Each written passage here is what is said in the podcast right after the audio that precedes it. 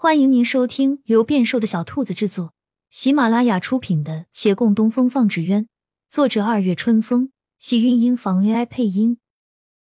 欢迎订阅，期待你的点评。第一百零四集，京师淋淋漓漓的雨声中，小风打了一个喷嚏，他颤颤巍巍从衣领里掏出一个脏兮兮的佩玉。对着烛火迷茫的看，佩玉中间那一镂空的字端端正正，他的眼睛被烛火熏得有些刺痛。为什么叫化呢？这是他原本的名字吗？他恍然不知自己身在何处，颤抖着向面前瞪大眼睛的人喃喃念道：“那天我跟王公子喝多了酒，衣服随便一脱躺在了一张榻上。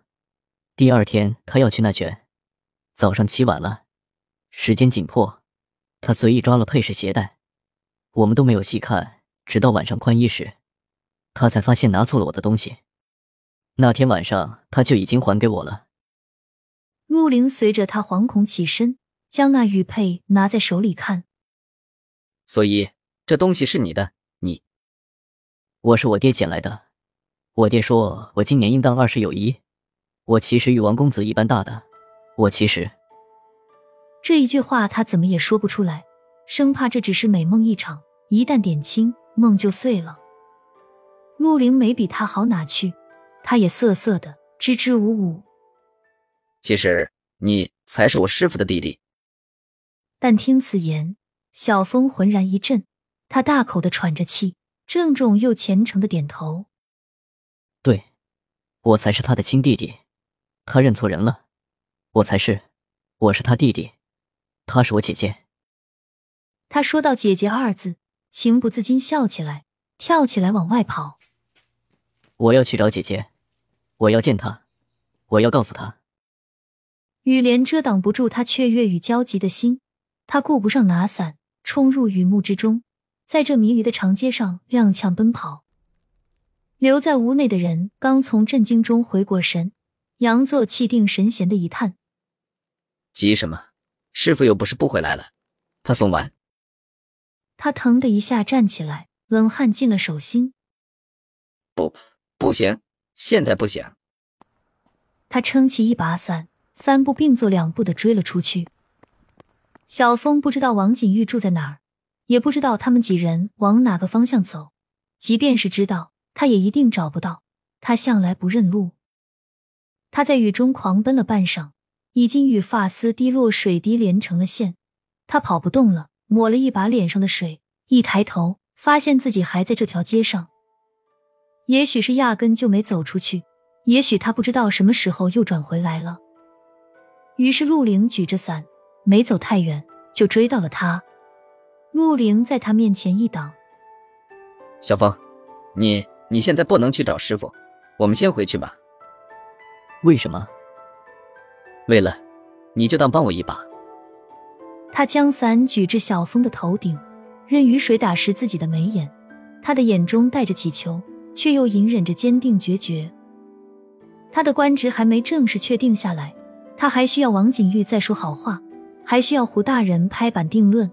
王景玉以为自己是他的师叔，才如此热心；胡大人以为他与王景玉是家人，才如此上心。这个节骨眼。难道要让他们知道，他其实跟王景玉什么关系都没有？那么这些天的期待不就泡汤了？要是没有希望也就算了，既然有了期望，谁也不想要落空。身边人都道他一片赤子之心，可他自己知道，他终归没那么大度。他苦读数载，又如何能接受一番辛劳都白费？他明明比谁都希望自己能得贵人相助。继而平步青云，小风，就差这么一点点了，你只不过是晚一些时候再认亲罢了，而我的前途就有可能会彻底改变。小风木讷的听着他的话，抬头看着自己头顶上的伞，迷惘的点了一下头。好吧，听你的就是。其实耳边哗啦啦的雨声叫他听得一知半解，他没能理解陆凌的难处，但他信陆凌。这人请求他晚一些时候再说，那就晚些时候吧。至于为什么，没必要问清楚。那我们回去吧。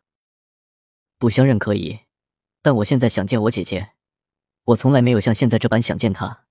我不回去，我还是要去找她。再见她，当是另一种情感了。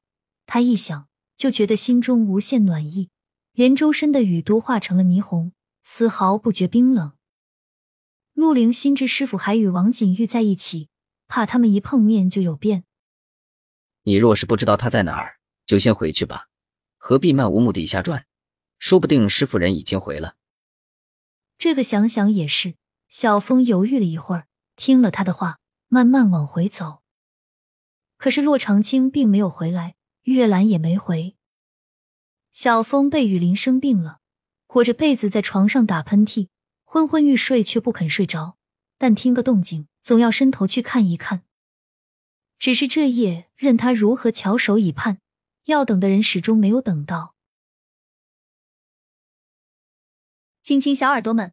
本集精彩内容就到这里了，下集更精彩，记得关注、点赞、收藏三连哦，爱你！